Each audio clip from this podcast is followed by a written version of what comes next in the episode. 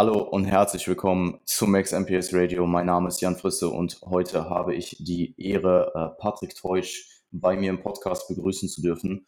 Wir werden äh, insbesondere über deine Season sprechen, aber generell auch so ein bisschen über dein äh, Jahrzehnt oder etwas über einem Jahrzehnt im Wettkampf Natural Bodybuilding. Ähm, Patrick, magst du dich einmal vorstellen und vielleicht auch einmal so ein bisschen deine, deine Karriere im Natural Bodybuilding ähm, durchgehen, äh, chronologisch, dass man da einmal äh, ja so auf dem, auf dem jetzigen Stand ist, wie es, wie es zum Jahr 2022 gekommen ist. Ja, sehr gerne. Erstmal vielen Dank für die Einladung, dass ich heute dabei sein darf.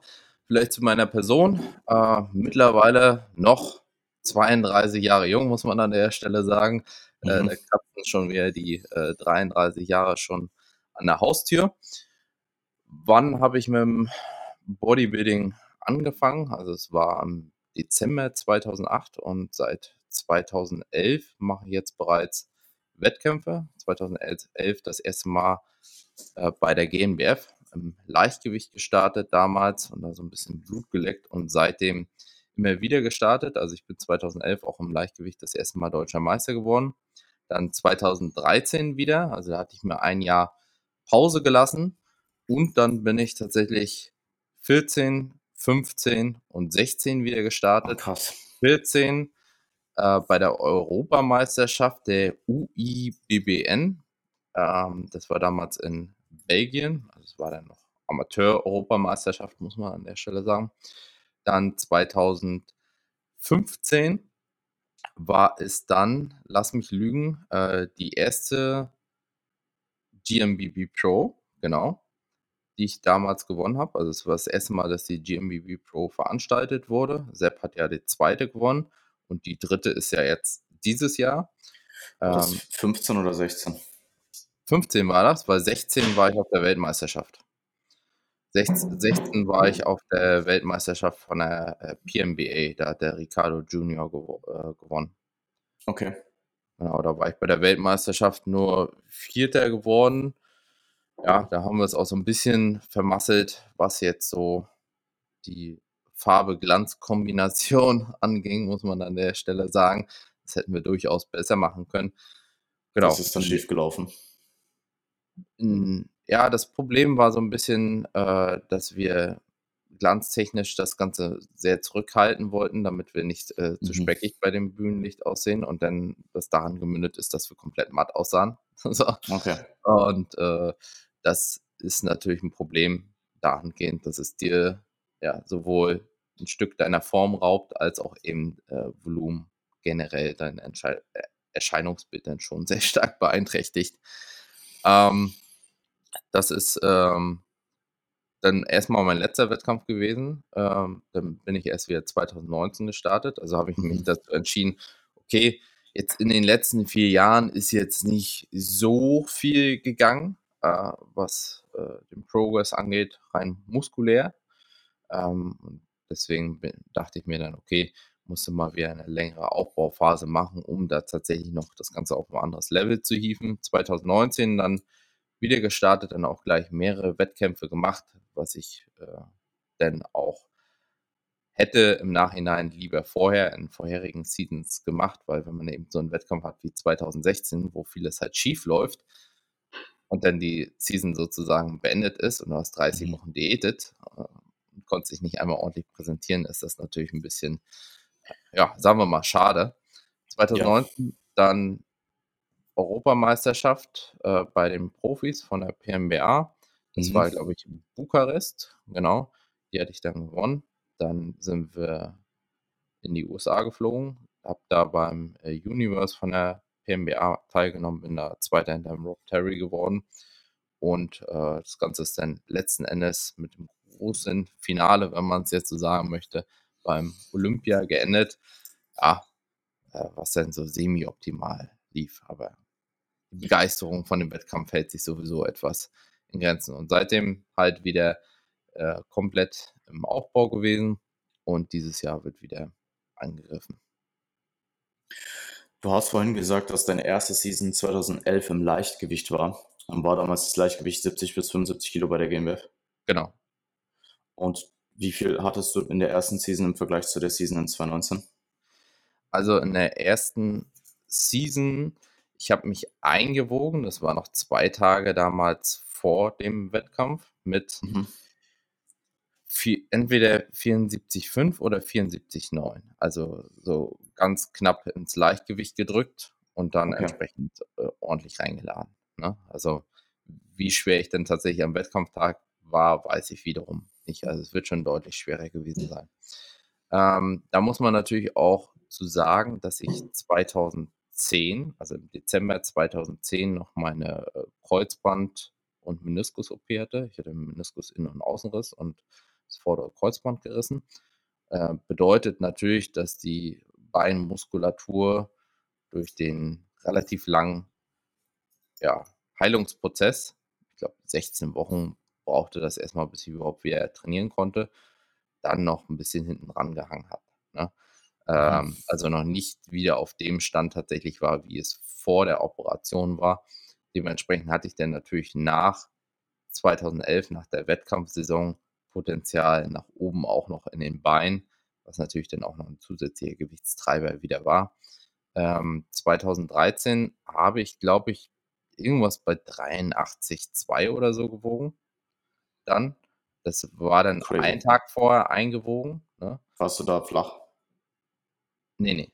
Da, da, da konnte ich schon, da konnte ich schon reinladen. Das ist halt, kommt halt mit yeah. rein. Ne? Also, so. Okay. Hätte mich auch gewundert, aber ja. Also und wenn wie gesagt, da jetzt flach gewesen wärst.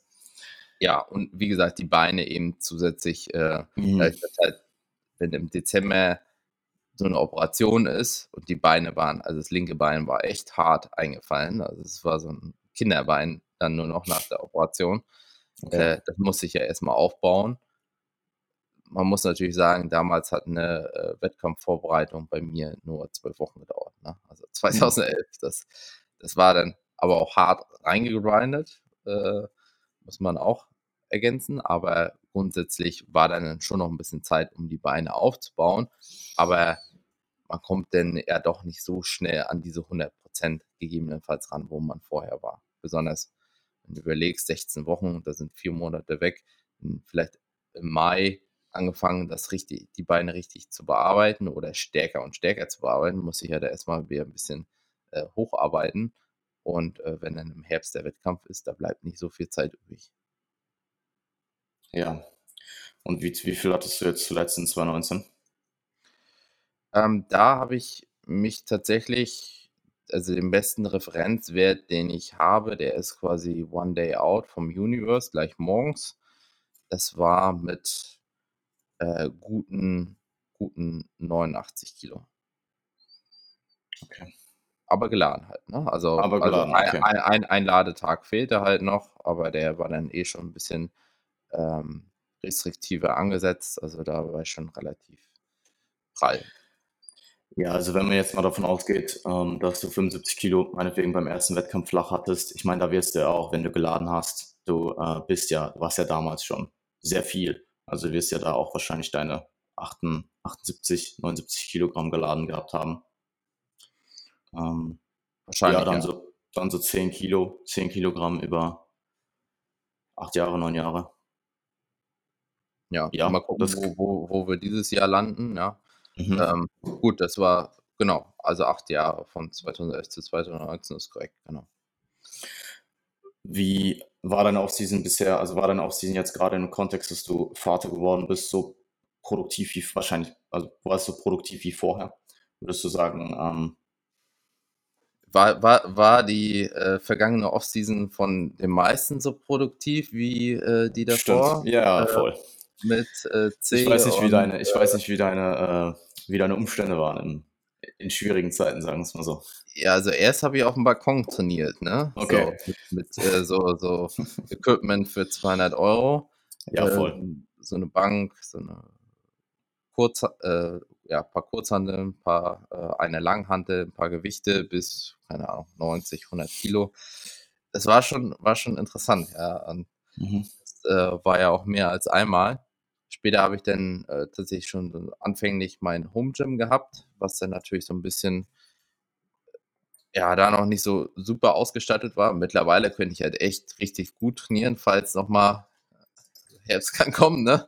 Ähm, falls nochmal irgendwie das in die Richtung äh, gehen sollte, aber optimal war das bei weitem. Ja, voll. So. Und zusätzlich kam dann natürlich noch klar, ähm, rund um die Geburt ist natürlich so ein bisschen der Fokus erstmal verschoben, obwohl ja. ich da auch regelmäßig trainiert habe, muss ich an der Stelle sagen. Also das äh, ist nicht auf der Strecke geblieben, besonders weil er halt äh, tagsüber halt auch ziemlich viel geschlafen hat. Deswegen war dann Elternzeit, da ging das schon ganz gut mit dem Training.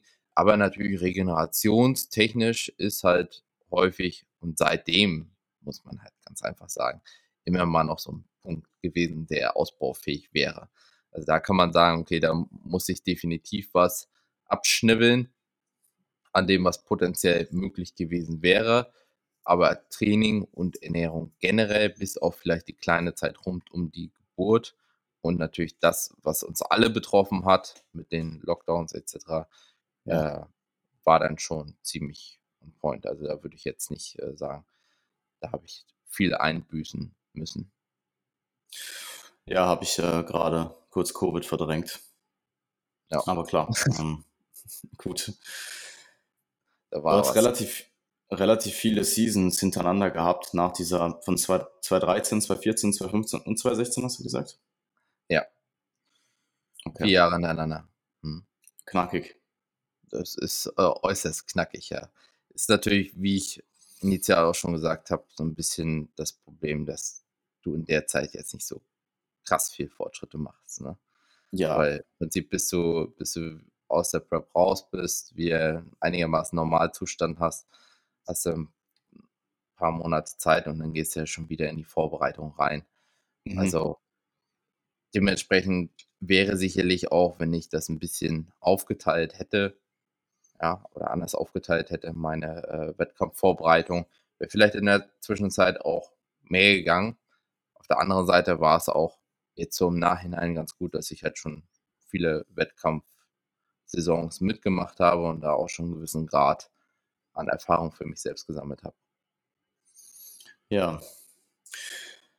Ja, voll. Also du hast at best halt wenige Monate. Und ich meine, was dir natürlich zugute gekommen ist, ich meine, du bist in 2011 das erste Mal gestartet, richtig? Und du hast 2008 angefangen zu trainieren oder 2008 beschlossen, Bodybuilding zu machen?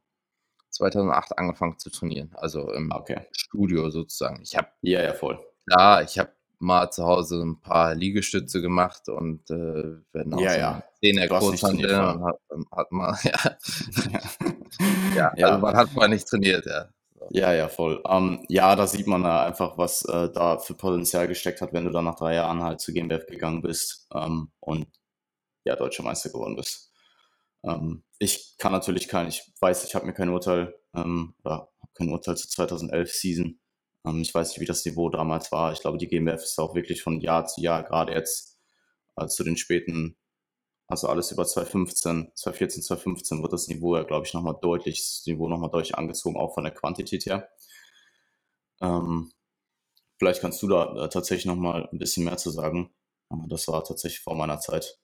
Ja, also natürlich ist das, ich würde sagen, Härte-Game, das hat sich noch so ein bisschen äh, hochgeschaukelt, würde ich jetzt sagen, über, über die Jahre. Mhm. Ähm, man muss natürlich auch sagen, da ist mittlerweile auch deutlich mehr Wissen verfügbar und auch einfacher zu bekommen. Ne? Und Coaches gab es damals, also 2011. Ich wüsste nicht, dass es da überhaupt Coaches gab, äh, zumindest äh, in, in Deutschland selbst jetzt. Ähm, ich glaube nicht mal international. Ich glaube, ich hatte, ich glaube, ich hatte noch nicht mal ein Smartphone. Also insofern ist, vielleicht sogar noch mit äh, 56k Modem zu Hause rumgedümpelt, wo du mit Klingelkasse sozusagen reinzahlen musstest, wenn du, äh, wenn du ins Internet gegangen bist. Dementsprechend, das waren noch ein bisschen, bisschen andere Zeiten. Ähm, dementsprechend muss man da natürlich auch so ein bisschen die Relation äh, wagen, wie, ja, wie vergleichbar die Form sag ich mal, von, von 2011 zu heute jetzt beispielsweise ist. Ne? Mhm. Wenn der Wissensstand ein ganz anderer ist. Ähm, generell, also so Glut war halt häufig noch nicht so das Ding, wo man gesagt hat, okay, so richtig Streifen im Blut hatten die, hatten die wenigsten. Ne? Ähm, generelle gute Wettkampfhärte war schon gegeben, aber eben dieses, äh, diese Endhärte, wie man es jetzt heute vielleicht äh, anstrebt, die hat ziemlich keiner gebracht. Ne? Ähm, das hat sich ein bisschen über den Zeitverlauf geändert, klar. Oh, und dann logischerweise auch bei mir. Ähm, ich glaube 2000, also 2015, 16, da hatte ich schon nochmal eine ganz andere Härte, als ich jetzt letzten oder schon eine ganz andere Härte, als ich jetzt beispielsweise die Jahre davor hatte. Ne? Äh, und 2019 dann natürlich nochmal das Ganze getoppt an der Stelle. Also es hat mhm. sich genauso entwickelt wie halt alles andere auch. Ne? Also die ganze Szene ist ja größer geworden. Dadurch wird sie natürlich auch äh, kompetitiver. Man muss aber auch sagen, damals gab es halt auch schon einige richtig gute Athleten. Ja. Mhm. Aber die Menge war halt, also an Teilnehmern war halt geringer. Ja, ich glaube, so um die 2010er Wende hat sich äh, 3DMJ in Amerika etabliert. Und ich glaube, dass es, aber bis es in Deutschland kam, ich glaube, das war nochmal fünf Jahre später. So drei, vier, fünf Jahre später. Ja, es ist natürlich immer die Frage, wie viele das denn tatsächlich am Ende des Tages auch gleich überhaupt äh, erreicht. Ne? Ja, ja, absolut. Aber ich kann mich daran erinnern, ich glaube, so um 2010 rum müssten so diese ersten, 2011 vielleicht, äh, die Prep von äh, Berto auch damals gewesen sein, wo dann diese Shots auf, äh, aufgetaucht sind, Frontshots und die Backshots mit der, mit der Kamera, mit der Frontkamera auf dem äh, Windows Ceiling. Und dieses Video auch damals, was sie gemacht haben. Ich glaube, das war so ein bisschen der Punkt, wo dann einige vereinzelte Leute gecheckt haben, auch in Deutschland, wow, ähm, da geht noch mehr. Wenn, man's, wenn man vielleicht nicht nur zwölf Wochen diätet. Ja. Gut. Die Frage ist natürlich dann immer wiederum äh, auf der anderen Seite, wie man es denn anstellt. Ne? Absolut. So. Das sind natürlich wir, wieder die Überlegung, die dann damit reinspielt, äh, zu sagen, okay, rein theoretisch ist mehr möglich. Äh, wie man da hinkommt, das ist dann bloß wiederum das Problem. Ja, also ich brauche ja, also ich kriege ja heute noch super viel mit, ähm, was teilweise noch abge, ähm, was teilweise noch abläuft. Und auch jetzt im Jahr 2022 ist in Deutschland eine 28 Wochen Prep kein durch, kein Standard. Also ist einfach nicht. Ähm, wenn du mal rumfragst. Ich hatte äh, letztens noch ähm, ein Gespräch mit jemandem, der hat zwölf Wochen, ich, 14 Wochen vielleicht diätet und am Ende 700 Kalorien konsumiert. Ja, das äh, klingt doch Knack. gut, ja. Es ist halt knackig.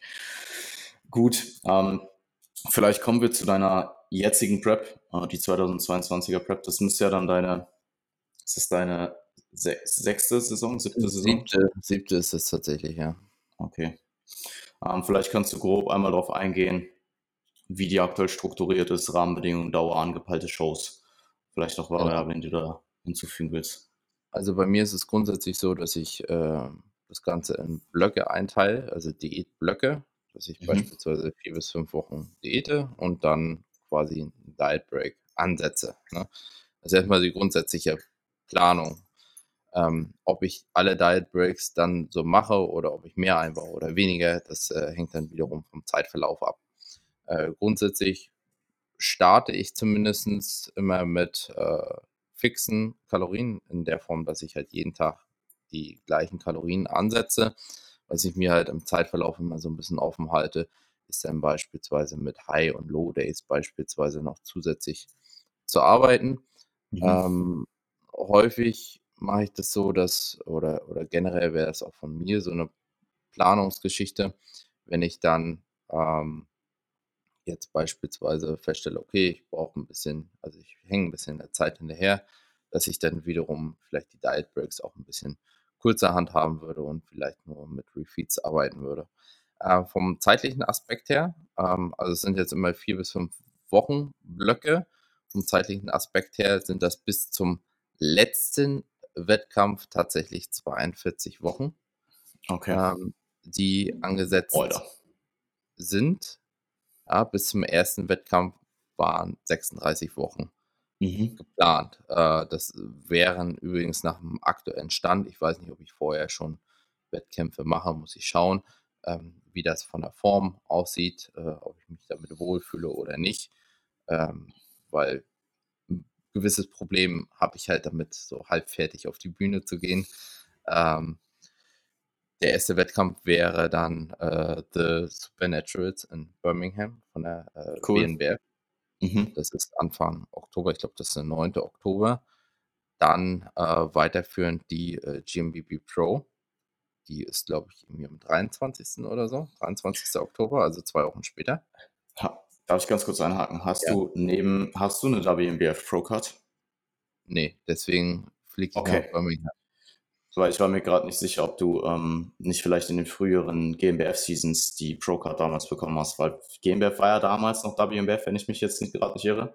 Ja, genau. Ähm, nee, die habe ich leider, äh, leider noch nicht und die WMBF vergibt die, auch, vergibt die auch nicht mehr. Ähm, wir hatten mit denen kommuniziert.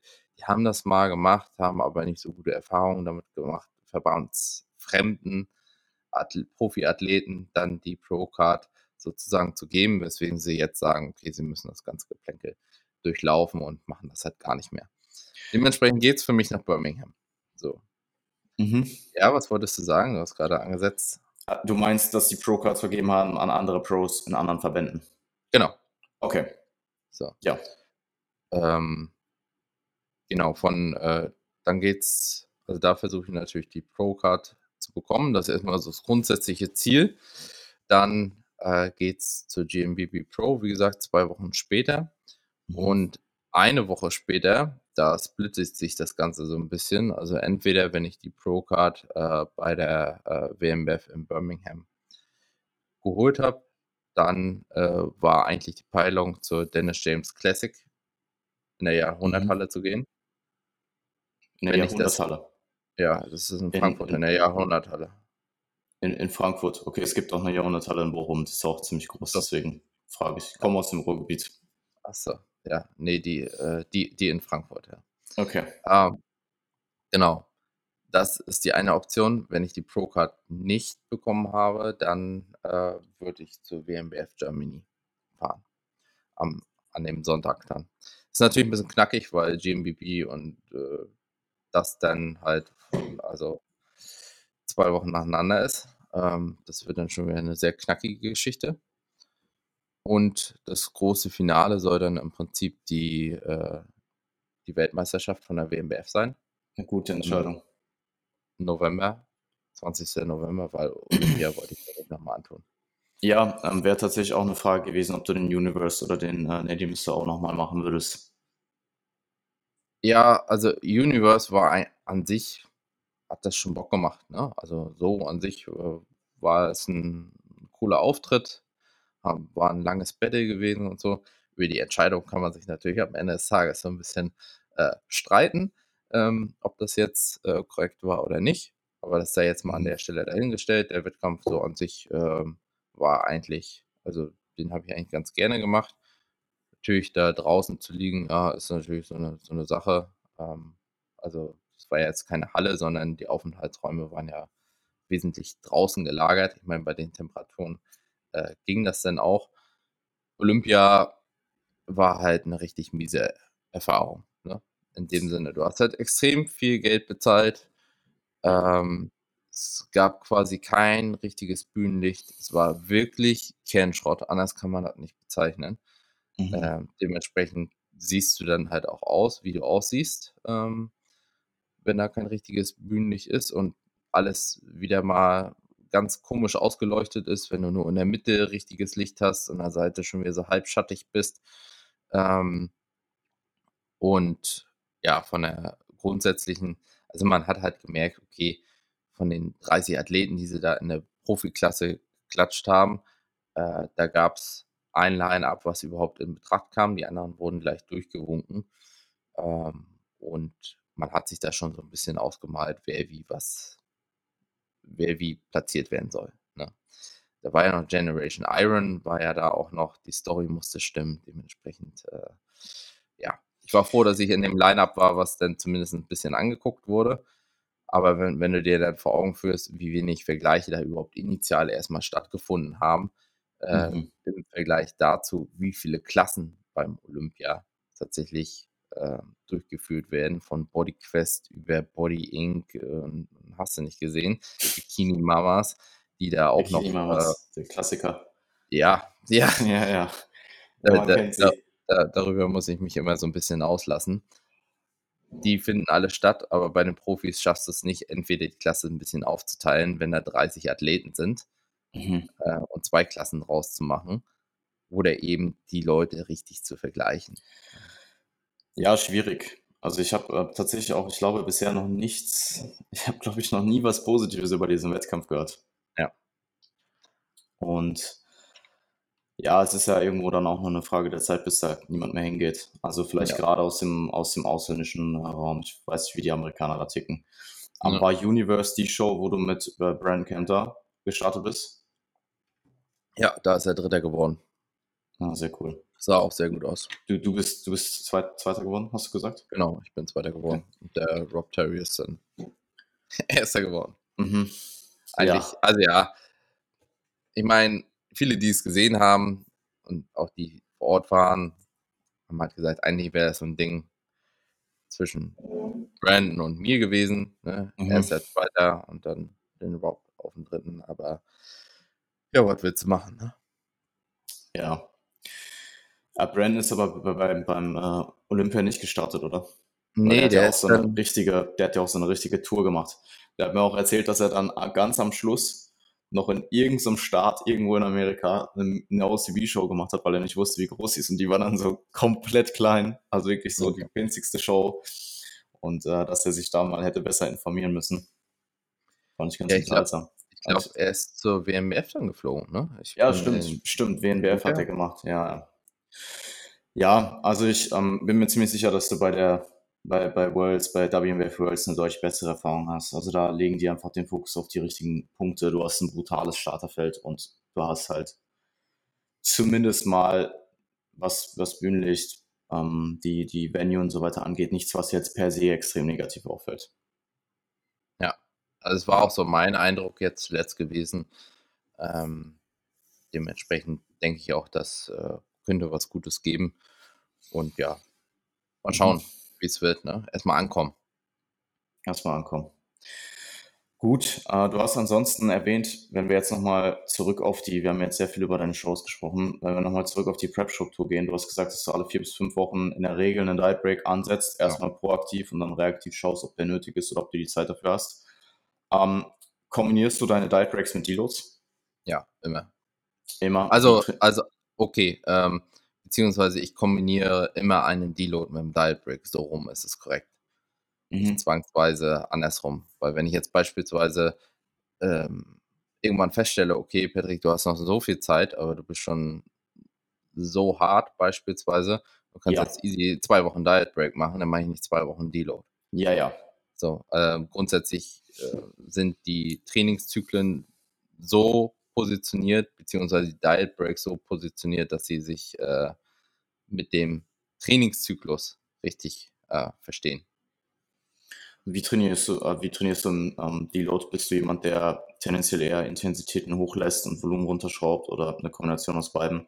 Oder vielleicht sogar äh, sehr niedrig Intensität, von den, von den Intensitäten sehr niedrig fährst? Ich, ich mache es eigentlich relativ lange schon so, unter der Prämisse natürlich, dass keine Wehwehchen bestehen. Also das ist so ein bisschen ausschlaggebend, ne? wenn du jetzt merkst, okay, Schulterschmerz, Ellenbogenschmerzen oder irgendwas mhm. Knie, ähm, dann fahre ich die Intensität ein bisschen äh, runter, also das Arbeitsgewicht jetzt an der Stelle. Generell handhabe ich es aber so, jetzt Ceteris Paribus, ähm, dass sozusagen ich das Volumen runterschraube auf irgendwo zwischen 50 und 66 Prozent. Ich sage 66 Prozent, weil wenn drei Sätze von, von drei auf zwei Sätze beispielsweise mhm. geht, dann ja. ne, äh, cuttest du ein Drittel ab. Und im gleichen Maße mir mehr im Tank lasse. Ne? Also wenn ich am Ende äh, definitiv gen Muskelversagen trainiere, dass ich dann im Deload eher so Reps in Reserve 2 bis 3 mich bewege in den meisten Übungen und eben das Arbeitsgewicht eigentlich konstant lasse. Okay. Ähm, wenn man sich jetzt die beiden Variablen anschaut in Bezug auf Zeit und Ausgangslage, Zeit hast du definitiv, hast du in Bezug auf die Ausgangslage vorher dich gekümmert, dass die, ich weiß nicht, wie sie vorher war. War sie vorher schon gut oder hast du dich vorab irgendwann in zwei ähm, 21 Stunden gekümmert, dass die besser war? Also man muss ja jetzt sagen, also generell habe ich ja jetzt in der, äh, um vielleicht so ein bisschen das größere Bild zu schaffen, ich habe jetzt in der Aufbauphase quasi komplett durch, in Anführungsstrichen gebalgt. Also ich war eigentlich fast komplett die ganze Zeit im Überschuss, außer um die Geburt herum. Da mhm. habe ich gemerkt, okay, da ist so ein bisschen, äh, da habe ich vielleicht nicht immer so viel Kalorien reinbekommen, wie ich hätte reinkommen müssen. Da ist sicherlich so ein bisschen das eine oder andere Kilo Fett vielleicht nochmal dann reduziert worden. Also, das war der ungewollte Minicut. Genau, ja, so, so, sozusagen, ja. Aber ansonsten hatte ich keine äh, zumindest gezielte Diät innerhalb des Aufbaus. Das bedeutet natürlich dann entsprechend nach der Zeit, zweieinhalb Jahre, dass dann äh, der Körperfettanteil oder der Look dann schon ein bisschen äh, weicher ist. Ähm, was ich jetzt noch davor hatte, war halt, ich hatte so einen Magen-Darm-Infekt, äh, weswegen ich da jetzt nicht großartig vorher äh, eine vorherige Diät oder sonst was auch gemacht habe, beziehungsweise auch nicht geplant hatte, weil ich mir dachte, okay, dann kannst du lieber zwei Wochen vorher anfangen äh, und äh, locker in die Diät reinstarten. Die, macht's, äh, die machen es dann auch nicht mehr, weil ich mir ohnehin deutlich mehr Zeit eingeplant habe für diese Wettkampfvorbereitung, ähm, weil wir einfach vom November bis Anfang diesen Jahres halt relativ viele Zeiten hatten, wo der Kleine krank war, äh, wo wir auch ein bisschen angeschlagen waren, wo auch das ein oder andere Mal wir so ein bisschen, hm. äh, also wo ich halt dann nicht trainieren konnte. Ein, einmal war es wirklich, wo ich, wo ich nicht trainieren konnte, aber es war dann halt auch ein bisschen länger. Ne? Es war dann zweieinhalb Wochen oder so, wo ich hm. dann halt auch selbst richtig krank war. Und das sind natürlich Szenarien, mit denen wollte ich kalkulieren, dass das halt häufiger vorkommt, weswegen ich mir einfach gesagt habe, okay, du planst dir einfach zehn zusätzliche Wochen ein. Ähm, mhm sozusagen als erstmal Karenzzeit.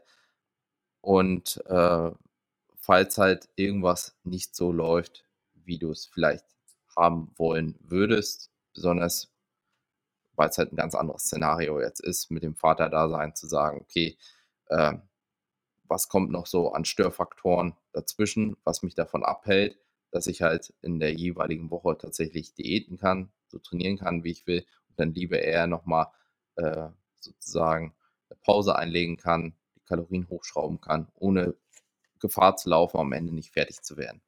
Ja. Macht absolut Sinn und ist auch eine äh, sehr nice Überleitung zu der äh, Frage in Bezug auf die Flexibilität in der Prep. Ähm, was hat sich jetzt in der ersten äh, Dad Prep ähm, in 2022, äh, also du hast es jetzt eh schon angeschnitten, zu 2019 geändert und wie gehst du damit um? Ähm, mich würde da vor allem in Bezug auf den Schlaf das Ganze interessieren und ähm, du hast jetzt in einem, in einem der letzten YouTube-Videos auch gesagt, dass du generell auf Reisen aktuell ein bisschen flexibler unterwegs bist. Ja, also da kommt natürlich einiges zusammen. Ne? Zum einen im Vergleich jetzt auch zur letzten Vorbereitung. Ich denke mal, das ist ein ganz guter Kontrast, muss man hier natürlich sagen. Ich habe weniger Zeit einfach zur Verfügung, um mhm. halt beispielsweise zu sagen, ich gehe jetzt raus und sammle die ganze Zeit Schritte. Klar, ich gehe äh, mit einem kleinen Spazieren oder so, aber der haut jetzt nicht so viele Schritte aus, raus, dass man da äh, generell ähm, plötzlich 10.000 Schritte mehr machen kann, um irgendwie seinen Kalorienverbrauch nach oben zu schrauben. Sei jetzt mal dahingestellt, ob man es braucht oder nicht. Aber in der letzten Wettkampfvorbereitung habe ich am Ende schon ziemlich viele Schritte gemacht ähm, was ich diese Wettkampfvorbereitung definitiv nicht so umsetzen kann auf Dauer. Deswegen ich da natürlich auch sagen muss, okay, also entweder musst du tiefer von den Kalorien gehen, wenn du jetzt äh, alle anderen Faktoren gleich hättest, oder du brauchst halt mehr Zeit zum Diäten, ne? was dann halt auch so ein bisschen damit reingespielt hat. Was ähm, schlaftechnisch angeht, ist es natürlich so, dass auch das Ganze ein bisschen leidet in der Form, dass man halt immer früh aufstehen muss. So, tendenziell. Irgendeiner muss immer früh aufstehen und irgendeiner muss ihn halt auch immer ins Bett bringen, etc. Das äh, sind natürlich, ist natürlich ein fester Tagesrahmen, in dem man jetzt so ein bisschen mehr eingeschnürt ist und nicht sagen kann, okay, äh, ja, ich äh, stehe jetzt halt dann am Wochenende um 14 Uhr auf oder so und äh, schlafe komplett aus. Beziehungsweise in der Woche ist es halt auch so, dass ich eher darum kämpfe, ja, äh, meine sechs, sechseinhalb Stunden zu schlafen und nicht, dass mir dazwischen gegrätscht wird in der Form, dass er halt ähm, wach ist und man dann nachts wieder umherläuft. Ne? Das kann man natürlich nicht beeinflussen. Das ist halt bei einem äh, kleinen Kind so und das führt dann natürlich zu, dass man auch mal Nächte hat, die ein bisschen schlechter laufen. Ne? Ähm, man passt sich das natürlich in gewissem Maße auch so ein bisschen an. So, also man gewöhnt sich daran, äh, Schlaf wird langsam wieder besser, aber ja, bis zum zweiten Lebensjahr haben so hat so ein Kleinkind halt 20, äh, 25 Sprünge, in denen es dann halt immer wieder mal schlecht schläft, bekommt Zähne, dann ist es mal krank, also irgendwas ist immer erstmal. Dementsprechend äh, muss man da mit kalkulieren, dass vielleicht der Regenerationsaspekt so ein bisschen schwieriger ist. Ja. Aber zum Ende der Diät will man ja eh nicht mehr so viel schlafen, habe ich gehört. Mhm. Ja, da bist du hoffentlich noch nicht. Da bin ich noch nicht, auch wenn die Form schon ganz gut ist, würde ich jetzt behaupten. Form ist schon äh, ziemlich gut für die Zeit. Ich meine, du hast dir da natürlich sehr viel, ähm, sehr viel Puffer geschaffen und das ist sicherlich in deinem Szenario auch sehr sinnig, gerade in Bezug auf die Krankheiten, ähm, vielleicht auch auf die Flexibilität, wenn du jetzt ähm, gereist bist. Ähm, du warst da Stimmt, jetzt weiß ich, ich weiß gar nicht, ob es akut war, aber ich ähm, weiß, vor, vor etwas längerer Zeit warst du auf jeden Fall mehr unterwegs. Mhm. Ja, ich, äh, soll ich, okay, nee, ich wollte dich jetzt nicht abkappen. Absolut, voll, gehe gerne nochmal drauf ein. Okay, ja, ähm, auf Reisen ist es natürlich so, also generell, um das vielleicht nochmal so festzuhalten, ist es bei mir so, dass ich am liebsten immer am gleichen Ort trainiere, zur gleichen Zeit und das gleiche esse. Jeden Tag. Mhm. Am liebsten. So, da weiß ich, das funktioniert halt. Ne? Da brauche ich mir keine großen Gedanken machen. Ähm, das Essen möglichst pragmatisch aufzustellen. Ich habe die gleichen Geräte, ich weiß, an welchen Geräten ich trainiere, welches Gewicht ich bewege. Dadurch habe ich natürlich auch, kann ich die Tage an sich auch vergleichen. Ne? Als wenn ich jetzt äh, jeden Tag andere Nahrungsmittel nehmen würde oder eben an anderen Geräten trainiere, in einer anderen Reihenfolge. Dementsprechend ist mir das so tatsächlich das Liebste. Also ich fahre da besonders in der Wettkampfvorbereitung am liebsten meinen Tunnel und bin auch der Meinung, dass da so das meiste bei rauskommt, performance-technisch und diäterfolgstechnisch. Auf Reisen ist es natürlich so, da musst du natürlich ein bisschen schauen, okay, was ist du, wann, wie. So, teilweise waren wir jetzt auch noch mit dem Kleinen unterwegs. Da ist das Ganze natürlich noch so ein bisschen ähm, schwieriger, manchmal vielleicht auch hier und da. Und äh, wenn du ständig unterwegs bist, kannst du auch nicht ständig irgendwo kochen, besonders wenn du zu Besuch bist. Ja.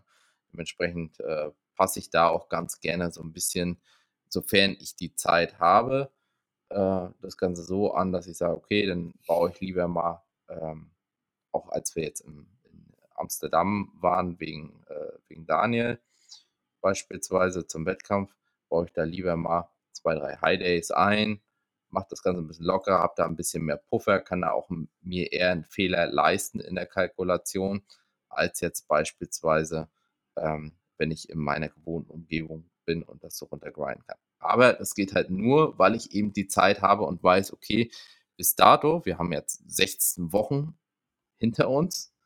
Mhm. In diesen 16 Wochen gab es jetzt keine äh, von diesen geplanten 10 Wochen außer einmal C. Was, äh, was wir uns eingeheimst haben. So. Aber generell zeitlich ähm, war ich halt die ganze Zeit on track was jetzt auch dazu geführt hat, dass ich das so ein bisschen lockerer handhaben konnte, weil ich halt einfach wusste, okay, eigentlich müssten schon drei Wochen, müssten eigentlich schon von dieser Zeit äh, mit, mit drin sein, bis zur jetzigen Wettkampfvorbereitung und die Form ist gut. Dementsprechend mhm. kannst du es auch lockerer angehen und so ein bisschen, ähm, ja, auch den Diätprozess drosseln. Da fließt natürlich sehr viel Erfahrung aus den, also zum einen jetzt die Umstände, die dich einfach irgendwo zur Anpassung zwingen. Also das Kind hat ja. halt definitiv Priorität. Und auch einfach die Erfahrung aus den letzten Seasons. Und denkst du, du könntest so, also vielleicht mal unabhängig von dem, von deinem Sohn, denkst du, du könntest so fahren, wenn das eine frühere Season gewesen wäre? Also rein mental? Glaube nicht. Nee. Also mhm. 2019, ich glaube, also 2019 war ich schon deutlich entspannter generell. Ähm, aber nichtsdestotrotz ist man jetzt, also bin ich jetzt, würde ich sagen, da auch schon eine ganz andere Persönlichkeit, was das angeht. Ne? Ähm, da wächst man natürlich auch so ein bisschen wieder mit rein. Ne? Dadurch, dass man dann merkt, was man eigentlich zusätzlich noch so schaffen kann und schaffen muss, wenn jetzt so ein äh, kleines Kind da ist und wie man seinen äh, Alltag sozusagen noch, noch besser gestalten kann und noch mehr schaffen kann, glaube ich, entwickelt man da auch so ein bisschen, ja, äh, andere, andere Charaktereigenschaften, dass man halt mit solchen Situationen besser umgehen kann. Wir hatten das in, äh, im Vorgespräch ja auch schon mal so ein bisschen, dass man generell so ein bisschen widerstandsfähiger wird im ähm, Zeitverlauf, im Erwachsenwerden, wie man es jetzt auch immer äh, nennen mag, mit einem gewissen Maß an Lebenserfahrung und natürlich äh, den zusätzlichen Wettkampf-Diäterfahrungen, die jetzt hier mit reinspielen und natürlich zusätzlichem Wissen. Kommt natürlich alles irgendwo zusammen und natürlich der Erfahrung mit sich selbst, wie man sich selbst verhält, dass man dann überhaupt erstmal so, so einen Ansatz überhaupt fahren kann. Ne? Also jemand, der mhm. das erste Mal oder das zweite Mal wahrscheinlich eine Wettkampfvorbereitung macht, der wird wahrscheinlich eher Schwierigkeiten damit haben, damit dann gut zu fahren und tatsächlich auch ans Ziel zu kommen. Ob ich ans Ziel komme, müssen wir sowieso erstmal schauen. Ja. Um, ähm, bin ich, glaube ich, äh, ganz gute Dinge, dass es funktioniert. Ja, die also, Form sieht jetzt für 20 Wochen, 20 Wochen bist du, oder? 20 Wochen out? Ah, so. Lass mich. Zur ersten Job. Ja, 20, 20 ja, Wochen. Ja, 20 Wochen. Ist, äh, genau, ja, ist korrekt. Ja. Mhm. Das äh, ja. Schaut, schaut schon sehr gut aus. Klar, es ist immer, ich ähm, weiß nicht, wie du in neutralen Licht aussiehst, aber ähm, wenn du in, in sehr gutem Licht schon sehr, sehr gut aussiehst, ja. wirst du in neutralen Licht jetzt auch für die Zeit nicht so weit weg sein. Also ja. morgen kommt ein Video vom Check. Mit neutralem Licht. Ja, also ich habe ja mein Standardlicht im Studio, das ist jetzt äh, relativ fair, würde ich jetzt sagen. Ist jetzt nicht mega schlecht, aber ist jetzt auch nicht besonders gut mhm. ähm, an der Stelle. Und ähm, im Vergleich jetzt natürlich zu dem Licht, was bei Daniel im Studio ist. Ne? Das, ist natürlich asozial, muss man festhalten. Mhm. Ja, ich bin, gro ich bin großer Fan von diesem extrem schlechten Licht für deine rein Progress-Fotos. Klar, wenn du dich jetzt nur in so einem Licht siehst, ist halt wieder die andere Frage. Das macht vielleicht auch mental was mit dir. Also es macht auch durchaus Sinn, äh, Fotos oder sich generell in gutes Licht zu stellen, schauen, wie man da aussieht. Aber wenn du in diesen sehr, sehr schlechten Fotos oder sehr unvorteilhaften Fotos sehr gut aussiehst, sehr lean aussiehst, dann bist du halt in der Regel fertig. Ja, es ist halt immer die Frage, wie wie schlecht ist das Licht, ne? Also es ja. ja natürlich auch so, so, so viel Raum, dass du halt diese Nuancen in der Formverbesserung mhm. halt nicht siehst. Ne? Das ist natürlich dann wieder ein Gegenargument. Ähm, Frontales Licht, frontales Tageslicht leuchtet dich schon ziemlich gut aus. Also da sieht man eigentlich in der Regel alles. Kann auch schon ziemlich Pain sein. Ja. Absolut, absolut. Ja, man ist, man wird aber dann oft sehr positiv überrascht, wie gut die Person dann wirklich doch aus, auch, auch, auch aussieht. Also ich habe da eigentlich, ich habe noch, ich habe einige Male schon gehört, dass Leute auch böse Überraschungen haben, dass sie dann im Real Life nicht so lean sind wie vielleicht auf Bildern. Und bei mir ist es immer andersherum. Ja, ich bin da, immer positiv überrascht. Da gehe da geh ich mit. Also das sage ich grundsätzlich meinen Athleten auch, dass sie mir jetzt nicht das anabolste Licht XY mit Winkel hast du nicht gesehen schicken sollen, sondern möglichst neutral ausgerichtet und dann mit einem möglichst neutralen Licht. Aber ich sage jetzt nicht extra, okay, stell dich in ein schlechtes Licht. Äh, ne? mhm. Ja, es darf halt nicht schattig sein oder so. Es muss halt ausgeleuchtet sein. Also man kann sich auch einfach ein Ringlicht vor sich stellen. Ähm, Im Endeffekt ist es eh wichtig, dass es einfach möglichst gleich ist immer. Und ähm, man kann ja auch beides machen. Also ich bin dann Klar. auch, manchmal wird mir noch was zugeschickt und ich denke mir, wow, äh, im Gym auf Pump, im guten Licht, ist es schon sehr, sehr weit. Ähm, aber im Endeffekt denke ich mir halt, wenn du diesen sehr neutralen Bildern halt fertig bist, dann bist du halt im Bühnenlicht erst recht fertig. Und das zeigt sich. Du lässt, halt. die, du lässt sie die auch immer kalt schicken, oder? Ja. Ja, ja es ist immer so ein bisschen, äh, kann natürlich für beides Argumente finden. Ne? Man kann mhm. natürlich sagen, okay, mit so einem Brust-Schulter-Pump macht schon am meisten Sinn, weil am Ende des Tages stellst du dich auch so auf die Bühne und so deinen Look ein und so werden deine Posen dann auch rüberkommen. Mhm. Ähm, Im Vergleich dazu, wenn du halt maximal flach bist, aber ist natürlich dann wieder das flache, das äh, am ehesten unverfälschte Bild. Ja. Ja, es ist halt am besten vergleichbar. Ähm, wenn man, Ja. ich, ich würde fast für beides argumentieren, aber wenn ich mich für eins entscheiden müsste, wäre es wäre es halt der, das Neutrale, möglichst Vergleichbare. Ja, mal hast du auch einen besseren Pump, mal weniger stark, so wird wahrscheinlich auch dann optisch was anderes hermachen. Ne? Mhm. Ähm, in, in der Peak Week lasse ich mir tatsächlich auch sehr oft Bilder schicken, morgens flach, beziehungsweise auch dann im geladenen Zustand, morgens, also dann nicht flach, sondern morgens geladen, aber halt ohne Pump. Und dann aber auch mit leichtem Pump. Also dann lasse ich einfach beides Mhm. machen, einfach damit man sieht, ähm, wo die Form wirklich ist und wie dann die Form sich verändert, wenn Pump reinkommt. Soll aber auch nicht äh, Thema sein. Ich würde dann tatsächlich doch zur nächsten Frage überleiten. Ähm, und zwar wäre das gewesen, was du dir selbst in 2011 in deiner Rookie-Season heutzutage mit an die Hand gegeben hättest. Das ist natürlich ein extremer Kontrast, ne? Muss man, Sagen wir muss man die ersten drei Seasons. Die ersten drei Seasons sind vielleicht ein bisschen, Hm. Bisschen breiter gefächert. Also ein wichtiger Punkt, was ich beispielsweise weiß, ähm, was mir sehr zu schaffen gemacht hat, war, ich hatte halt eine sehr hohe Mahlzeitenfrequenz, ne? in dem Sinne, dass ich wirklich alle zwei Stunden 2011 gegessen habe. Ähm, bedeutet dann äh, im Einzelfall, wenn du dann unter 2000 Kalorien bist, bei 1,8 oder 1,7, wo ich am Ende war, dass du halt ständig irgendwelche Portionen hast mit 100 Gramm Bohnen und einem, keine Ahnung, 75 Gramm Fleisch und so ein Ja. Film. Das ist halt maximal unbefriedigend. Ne? So, und da würde ich definitiv sagen, passe deine gut. Mahlzeitenfrequenz auch etwas an deine Kalorien und Mhm. deinen Bedürfnissen an. Ne? In dem Sinne, dass natürlich die Mahlzeiten einigermaßen geeignet sein sollten, dir ein gewisses Maß an Befriedigung zu schaffen und nicht, dass du es isst und quasi noch größeren Hunger hast. Zudem sollten die Mahlzeiten natürlich tendenziell dazu geeignet sein, die Proteinsynthese maximal zu stimulieren. Ne?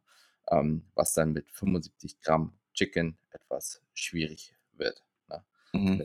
beispielsweise, dass man sagt, okay, äh, 0,5 Gramm pro Kilogramm Körpergewicht äh, sollten es dann schon mindestens sein, beziehungsweise 3 Gramm Leucin etc. Ne? Ähm, das wäre definitiv ein Rat, den ich mir da an der Stelle geben würde. Ähm, dann auf der anderen Seite, dass es ist kein Low Carb, kein Low Fat, irgendwas ist notwendig. Damals war es noch so, okay, äh, die machen alle Low Carb, dementsprechend musst du halt auch Low Carb machen in dem Sinne. Ähm, du hast ja nur so im Forum ein bisschen gelesen, was wer wie macht. Äh, und dementsprechend, um so richtig shredded zu werden, musst du dann äh, Low Carb machen. Natürlich zum Ende einer Wettkampfvorbereitung, wenn du dann nur 1800 Kalorien hast, ja, da äh, bleibt nicht mehr so viel übrig. Aber ähm, das, weil die Frage halt auch immer noch sehr, sehr häufig kommt, du musst nicht einen Makronährstoff äh, stark, extrem stark einschränken, sondern ich würde halt Mhm. immer empfehlen, eine Mindestzufuhr an Fett äh, mindestens mittelfristig zu fahren. Wenn man mal ganz kurz aus welchen Gründen auch immer drunter kommt, ist das eine andere Geschichte. Aber ähm, generell so 0,5 Gramm pro Kilogramm Körpergewicht Fett zu fahren über, über mindestens einen mittelfristigen Zeitraum würde ich immer empfehlen. Mhm. Dann auf der anderen Seite natürlich einen soliden Eiweißkonsum. Da hat jeder immer ein bisschen unterschiedliche Präferenzen, wie hoch er jetzt tatsächlich am Ende des Tages geht. Ich persönlich bewege mich ganz gerne zwischen 2,5 und 3 Gramm tatsächlich. Also die Mhm. 3 Gramm ergeben sich dann dadurch, dass ich halt innerhalb einer Wettkampfvorbereitung leichter werde und den Eiweißkonsum konstant halte. Ne? Okay. Dadurch verschiebt sich ja die Relation am Ende des Tages zum Mhm. Körpergewicht, aber es bleibt eigentlich ziemlich konstant und den Rest quasi über die Carbs steuere und halt nicht mehr dahergehe und sage, okay, ich muss jetzt irgendwie den ganzen Tag Low Carb sein. Das hat sich im Zeitverlauf ein bisschen ge- geändert. Ähm, naja, bei mir ist es erstmal äh, zeitlich getimtes, äh, zeitlich Mm, getimte mich. dann stärker geworden. Äh, Renegade. rund um ja, das ist nochmal eine andere Geschichte. Ja. Ist übrigens eine, weil die Frage kommt auch häufiger, die Renegade Diet äh, finde ich generell mit dem Under-Eating ähm, und den Overeating-Phasen immer noch gut für eine Diät an sich, besonders wenn es nachher ein bisschen äh, ans Eingemachte geht, kann äh, meines Erachtens dann schon äh, den einen oder anderen ganz gut durch den Tag tragen. Für mich persönlich ist es aktuell nicht mehr das, was ich, mhm. äh, was ich wählen würde, beziehungsweise maximal dann, wenn ich noch extrem tief von den Kalorien wäre und dann würde ich mir wahrscheinlich immer noch vor dem Training ein bisschen was äh, mittlerweile gönnen als Pre-Workout. Einfach ganz gute Erfahrungen mittlerweile wieder damit gemacht. Genau, okay, also äh, was habe ich noch an Tipps? Also ja, auf jeden Fall sein, äh, seine Trainingsvolumina genau zu tracken, in dem Sinne, dass man neigt, der eine oder andere neigt dazu, in, innerhalb der Wettkampfvorbereitung nachher häufiger trainieren zu gehen, weil er sonst denkt, dass er abreißt. Ähm, das mündet natürlich darin, wenn du dann häufiger gehst, dass du quasi mehr Volumen im gleichen Zeitraum absolvierst. Bei mhm. einem gleichzeitigen Szenario, dass deine Regenerationsfähigkeit sinkt. Ähm, da habe ich mich auch mal in der Vergangenheit erwischen müssen, dass ich das so gemacht habe, was dann natürlich nicht unbedingt positiv sich äh, auf dein Feeling äh, beziehungsweise dann natürlich auch auf die Trainingsperformance auswirken kann. Okay. Hast du äh, mentale, mentale äh, Attribute, die du dir da, damals vielleicht gewünscht hättest? Mich würde vielleicht auch interessieren, wie, wie weit damals, du hast jetzt vorhin gesagt, es gab halt nicht mal einen wirklichen oder es gab nicht mal einen direkten Internetzugang. Ähm, ja. Damals war Bodybuilding vermutlich schon noch deutlich mehr Bodybuilding für sich oder? Weil du ja einfach kein Social Media hattest, du hattest halt wahrscheinlich nicht mal einen äh, Internetzugang am Wettkampftag. Und äh, wie nee, sich das vielleicht, genau. wie sich das vielleicht ausgewirkt hat. Genau. Ähm, also mental ist, glaube ich, das Wichtigste mit in einer Diät äh, oder ein wichtiger Punkt, mit Hunger umgehen zu können. Dass man mhm. Hunger per se jetzt nicht äh, als etwas dramatisch Schlimmes ansieht, wo man denkt, okay, jetzt kommt der Katapolo Teufel um die Ecke und jetzt werde ich flach, ich muss unbedingt was essen, sonst komme ich gar nicht klar. Ähm, davon muss man sich so ein bisschen verabschieden, dass das ein Wegbegleiter ist, den man als neutral innerhalb der Diät äh, ansehen sollte, beziehungsweise vielleicht auch äh, freundlich empfangen sollte, weil man dann weiß, okay, vielleicht ist man auch so in gewissem Maße äh, auf dem richtigen Weg. Aber das dieses Hungergefühl, damit richtig umzugehen und das nicht immer gleich, äh, boah, jetzt habe ich Hunger, jetzt äh, geht es mir schlecht, jetzt bin ich schwach oder sonst was, äh, sich da rein zu positionieren, das ist, glaube ich, ein wichtiger Aspekt, den man ähm, lernen sollte. Was war die zweite Frage? Das habe ich gerade. Äh, Social Media. Social Media. Ach, Social Media, ja. Ja, gab es damals nicht. Äh, ist natürlich so ein bisschen also es hat auch was Gutes so, weil du Mhm. warst halt warst halt weniger abgelenkt, hast dich halt weniger vielleicht auch verglichen, was manchmal Mhm. von der psychologischen Komponente her positiv sein kann. Ja. Dass du dir dass du dich jetzt nicht wild machst in der Form: „Oh, der startet aus, guck mal, wie der da aussieht.“ Ja, schön schön und gut. Ähm, Instagram et cetera ist halt immer da sind halt immer noch Bilder, die halt in einem gewissen Maße meistens nicht besonders schlecht ausgerichtet sind, ne? Und ich habe schon viele Athleten gesehen, die vorher gut aussahen, die halt nicht gut auch auf der Bühne aussahen und andersherum, äh, die halt mhm. vielleicht im Bildmaterial nicht so heftig aussahen, aber dann in Realität schon ein ganz anderes Paket hergebracht haben. Also da, äh, ja, da kann man auch euch nur ans Herz legen, macht euch nicht verrückt, sucht nicht zu viel, weil letzten Endes geht es natürlich auch ein bisschen darum, dass du das meiste aus dir selbst ähm, herausholst und dein bestes Paket mhm. bringst. Und das bringt dir nichts, wenn du jetzt äh, vier Wochen vorher weißt, okay, da kommt jemand, äh, der vielleicht so und so aussieht, zumindest in Instagram, und am Ende des Tages sieht er halt gar nicht so krass vielleicht auf der Bühne aus, bloß weil das enge Game ein bisschen besser drauf hat und das Lichtgame. Ja. Ähm, ich fand's also ich, ich, ich finde es bis heute nicht schlimm, dass das, äh, dass das damals so war. Natürlich hat man schlechte Informationen bekommen über YouTube oder sonst was, äh, gab es halt nichts. Ich weiß nicht, ob es damals schon Flavio Simonetti gab. Aber der wäre zumindest ja, nicht, äh, nicht äh, in Bezug auf Wettkampfvorbereitung da wahrscheinlich besonders hilfreich gewesen. Ich glaube, er war ja, also ich glaube, er war der erste, ja. Ja. Ähm, dementsprechend hast du dir halt nur in Foren das, wenn dann so ein bisschen Tipps geholt, zusammengesucht, was man, äh, wie man sowas macht. Ich hatte irgendeine Webseite, wo auch die Peak Week so grundsätzlich ähm, geplant äh, war vom Laden und vom Entwässern und sonst was. Ne? Also Entwässern wurde dann da auch noch betrieben mit, äh, oder habe ich auch relativ lange sogar noch äh, gemacht. Ich glaube 2014, weiß nicht, ob ich 2014 noch ähm, die Spielchen mitgemacht habe. Ja, das äh, Social Media ist ein zweischneidiges Schwert, würde ich sagen. Mhm. Information, du kannst ja heute su super gut Informationen heranschaffen, auch häufig sehr gut aufbereitet. Ähm, ist natürlich immer die Frage, du hast natürlich auch viel, was zuwiderläuft und von wem holst du dir jetzt die Information, spielt natürlich auch mit rein, die Vergleichbarkeit.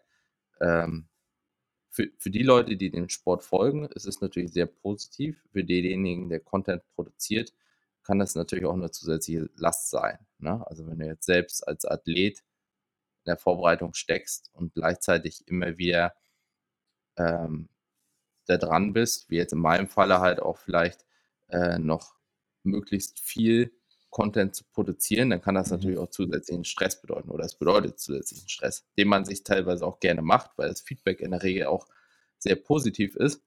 Mhm. Davon kann man sich wiederum auch, das spinnt sich immer wieder weiter, ähm, wenn man ein sehr positives Feedback von den Leuten äh, im Social Media Bereich bekommt, kann das natürlich auch ein falsches Bild für dich selbst schaffen, wie gut du tatsächlich aussiehst und wie bereit du für die Bühne bist oder eben auch nicht.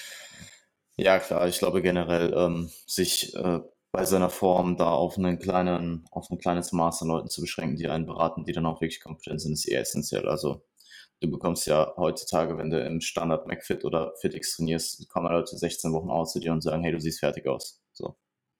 Ja. Ich ja. finde es halt, ich finde es schade, wenn der Content bei Athleten überhand nimmt und dann der athletische Teil der, das Bodybuilding an sich vernachlässigt wird für Content. Das habe ich tatsächlich auch schon so gesehen. Das finde ich halt schade. Ähm. Ja, es ist, ist halt, ist, ist halt schwierig, ne? Je nachdem, wofür du mhm. ist ja in gewissem Maße auch ein Belohnungssystem, was dann äh, sozusagen von, von Instagram oder sonst was, welchen Content, welcher Content gefördert wird. Und wenn du dann weißt, okay, das und das musst du machen, um halt äh, dich da besser zu positionieren. Ähm, gerade wenn du das vorantreiben möchtest, dann bist du natürlich in gewissem Maße da auch in der Zwickmühle. Ne? Mhm. Äh, dass, dass, du sagst, okay, das andere wird vielleicht nicht so gut geratet oder sonst was und äh, ja, dadurch performe ich denn äh, reichweitentechnisch nicht so gut und dadurch bin ich eher, eher dazu geneigt, äh, das und das zu machen. So. Ja. Klar, also ich für, für meinen Teil bei mir wird es wahrscheinlich immer mehr Form-Update-Bilder und sonst was geben als alles andere. Mhm. Ähm, Zumindest ähm, ja, ist das für mich auch einfacher zu bewerkstelligen, als jetzt äh, 30 Reels am Tag rauszukloppen, die dann halt auch die Qualität bringen. Ja, man hat ja auch einen gewissen Qualitätsanspruch, den man vielleicht bringen möchte, wenn man Content produziert und dementsprechend äh, muss man natürlich abwägen, was jetzt ein guter Mix ist den man auch selbst äh, gut handhaben kann. Vielleicht mag sich der ein oder andere erinnern, deine 2019er Prep. Äh, da gab es sehr ausgiebige Refeeds. Ähm, und mich würde interessieren, was deine Rationalen damals waren und würdest du sie heute wiederfahren? Du hast vorhin angesprochen, dass du High- und Low-Days dir offen lässt. Ähm, vielleicht ein bisschen genau. reaktiver auch angeht, angehst. Genau. Ähm, grundsätzlich ist es bei mir so, dass es ähm, gerade zum Ende der Prep es mir einfacher fällt, mich einen gewissen Zeitraum zu pushen und dann quasi wie so ein Belohnungssystem zu arbeiten. Ne? Und da eignen sich natürlich Refeeds, die jetzt stärker mehr und mehr durch äh, halt dann die Diet Breaks generell verdrängt werden, obwohl ich halt häufig auch äh, Diet Breaks mit äh, Refeeds kombiniere initial. Ähm, eignen sich Refeeds natürlich äh, ganz gut. Ne? Gibt ja mittlerweile sogar auch eine Studie meines Wissens, wenn ich mich recht erinnere, die sogar ähm, auch ganz gut aufgezeigt hat, dass Refeeds eben Benefit haben, was jetzt den Diäterfolg äh, anbelangt. Aber was natürlich High- und Low-Days dann irgendwo ähm, wahrscheinlich einigermaßen äquivalent kommt. Ne? Also glaube ich, so was straightest Diäten im Vergleich zu äh, Refeeds und die Refeeds waren da generell erfolgreicher. Das Ausmaß der Refeeds ist natürlich ein anderes. Ne? Das würde ich jetzt an der Stelle äh, ein bisschen konservativer äh, wahrscheinlich handhaben. Man muss natürlich sagen, bei dem einen Refeed, es war äh, ein Zeitraum von äh, der äquivalent zu anderthalb Tagen waren. Also hätte man das runtergebrochen ähm, von den Kalorien her pro Tag, wäre das auch noch, ich glaube, bei 5000 Kalorien oder so äh, gewesen. Ne? Also zu einem normalen, zu einer normalen Zeitspanne, wo man wach gewesen wäre. Dementsprechend, ähm, ja, in dem Maße werde ich es äh, wahrscheinlich nicht mehr machen. Äh, ist dann also ein bisschen Erfahrungswert dahingehend, äh, ähm, wie viel man essen kann, damit es äh, verdauungstechnisch etc. noch äh, gut läuft und äh, was sich jetzt wie auf die Form tatsächlich schon auswirkt, wenn man dann halt sehr leer ist. Zielsetzung ist natürlich dann in gewissem Maße immer gewesen, die Glykogenspeicher äh, möglichst mhm. gut ähm, aufzuladen und gleichzeitig, wie gesagt, dieses Etappendenken hat mir dann tatsächlich besonders zum Ende geholfen, ähm, mich da nochmal tiefer zu pushen.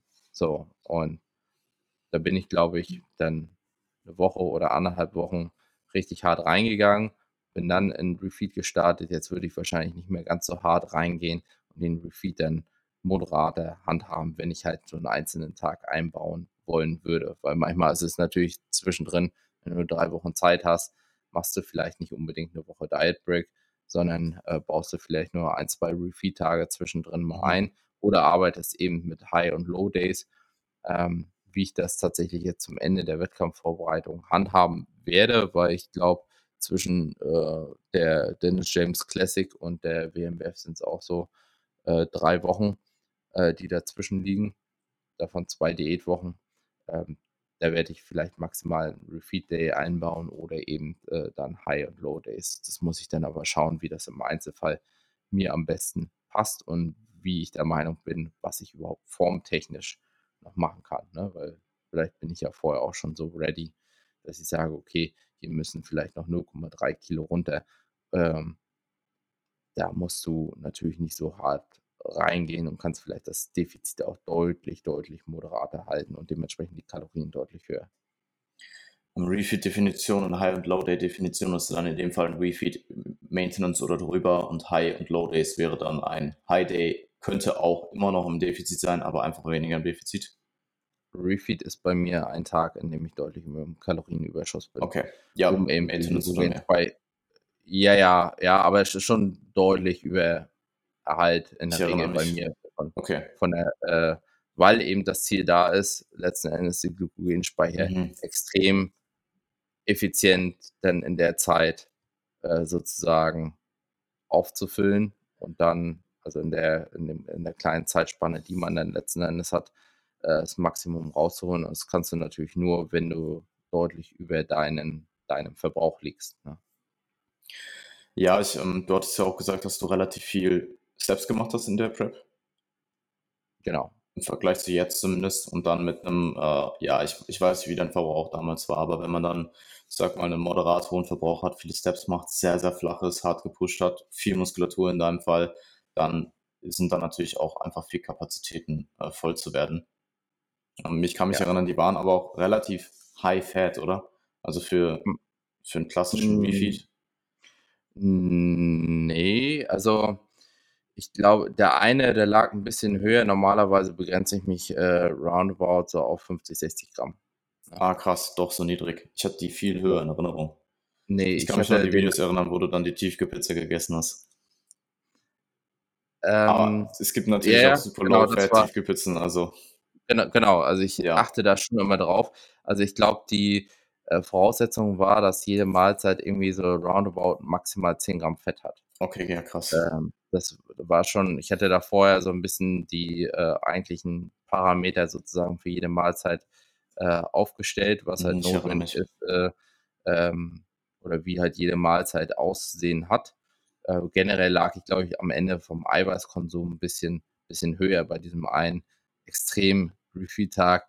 Ja, an der Stelle, wie gesagt, ich würde sagen, es ist ein bisschen bisschen bisschen drüber. Ähm, war aber trotzdem psychologisch halt sehr gut, muss muss ich sagen. Weil danach kann also, ich persönlich kann danach so hart reingrinden und davor halt so hart reinpushen. Ähm, das hilft von der psychologischen Komponente schon extrem und die Form hat halt klar, ist denn vielleicht den Tag danach, weil da auch der Salzkonsum und Nahrungsvolumen Mhm. et cetera alles höher lag, ist halt die Form danach vielleicht nicht so ganz optimal. Aber sie wird darunter leiden. Es ist halt jetzt kein normales Peaking, wo du jetzt sagst, Mhm. okay, du hast halt dein deine festgesetzten Sachen und die isst du über die ganze Woche, ähm, konstant. Aber letzten Endes, äh, will wird deine Form nicht zumindest wenn du's so machst wie ich, da so extrem drunter leiden und du kannst danach halt vielleicht vom Kopf her fresher reingehen. Also, es hat sein Für und Wider, auch wenn du's in Mhm. in dem Maße gewiss machst. Ja, hatte hätte mich, ähm, auch interessiert, wie der Look danach gewesen wäre. Hast du ähm, hast du denkst du, dass du Körperfett in dem an dem Tag aufgebaut hast? Also, Zielsetzung ist es normalerweise im Refeed das nicht zu tun. Ähm, gut möglich, dass 'n bisschen minimale Mengen wahrscheinlich dazukamen. Wie gesagt, ich habe Okay. schon bei dem bei dem Mahlzeiten-Setting habe ich mir schon Gedanken gemacht, dass es grundsätzlich passt, aber ich denke, vielleicht bei der schieren Menge, ähm, könnte es 'n Tick zu viel gewesen sein für den Zeitraum, äh, an Gesamtkalorienmenge. Ich weiß gar nicht, wo die Carbs jetzt am Ende des Tages, äh, lagen, aber fetttechnisch, wie gesagt, lag ich gar nicht so hoch dafür, dass es halt wirklich von war ja irgendwie von morgens um Ja, ja. 6 oder 5 bis irgendwie nachts um keine Ahnung was, ne? Also, das war Mhm. ja fast 24 Stunden tatsächlich, die du ja normalerweise nicht wach bist. Und wenn du da sonst dir 4 oder 4,5 gibst, äh, und jetzt da eigentlich netto für die Zeit 5.000 gegessen hast, wenn du es runterbrechen würdest, dann, ähm, ist das vielleicht ja, vielleicht ist jetzt hypothetisch, ich habe jetzt keine Messwerte oder so, ähm, gar nicht mal so schlimm gewesen. Ja, ich Vielleicht saß da und hatte ja, schwer einzuschätzen wegen dem Salzkonsum, weißt du? Weil Ja, ja, klar, weil bist du dann am klar. Tag nächsten Tag 'n bisschen schwammiger, aber 2 Tage später ist das Ding auch durch. Was hast du da zugenommen an so 'nem Tag? Hast Schon vielleicht ich glaube, ich war also, ich war schon 3,5, 4 Kilo schwerer. Mhm. Ja, ich kann mich erinnern, ich saß da mit meinen High Days, die dann, keine Ahnung, 300, 400 Kalorien über meinen Low Days waren und habe mir gedacht: „Was zur Hölle?“ Ja. Ja. Ja, ja, also, die Refeed Days, äh, ja Die sind, äh legendären 2019er ne Refeed Days. Ja, 8.000 oder so, was das waren. Cool. Ja. Patrick, hat mich gefreut. Ähm, du kannst Yes. gerne den Zuschauern und, äh, Zuhörern, Zuh äh, Zuschauerinnen, Zusch Zuhörerinnen sagen, wo sie dich finden können. Genau, einmal, äh, bei Instagram Patrick_Teutsch, ne? Und ansonsten natürlich auf YouTube, ähm, so wie der Name ist, Patrick Teutsch, sollte man mich eigentlich relativ einfach finden. Okay, cool. Packe ich in die Beschreibung. War mir eine Freude. Ähm, wir hören uns. Ja, würde ich auch sagen. Mach's gut. Mach's gut. Tschau, tschau. Tschau.